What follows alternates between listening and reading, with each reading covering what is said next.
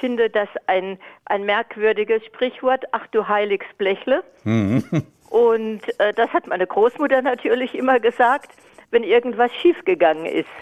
Ja, und ich, ja. Neulich ist mir was runtergefallen und das habe ich schon lange gar nicht mehr irgendwie im Sinne gehabt, dieses Sprichwort.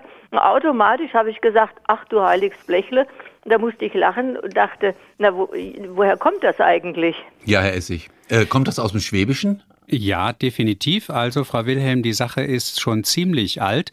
Es geht einerseits darum, dass man bei Überraschung oder Empörung, wie wenn einem was runterfällt, einen Stoßseufzer ausspricht spricht und der hat häufig mit was Heiligem zu tun. Man weiß aber, man soll ja eigentlich das Heilige nicht missbrauchen und deswegen gibt es sogenannte Ausweich- oder Hüllformeln. Also man sagt eigentlich auch heiliger Gott, aber da kommt jetzt das Blech hinein als eine Hüllformel. Man fragt sich warum. Es gibt im Schwäbischen schon ganz lange den sogenannten heiligen Kasten. Das war die Kasse, aus der die Armen bezahlt wurden. Jetzt gab es schon immer sehr viele Arme und damit die städtischen Armen eines Ortes Staates sich ausweisen konnten als approbierte, als bestätigte Bettler, bekamen sie ein Blech, eine Blechmarke.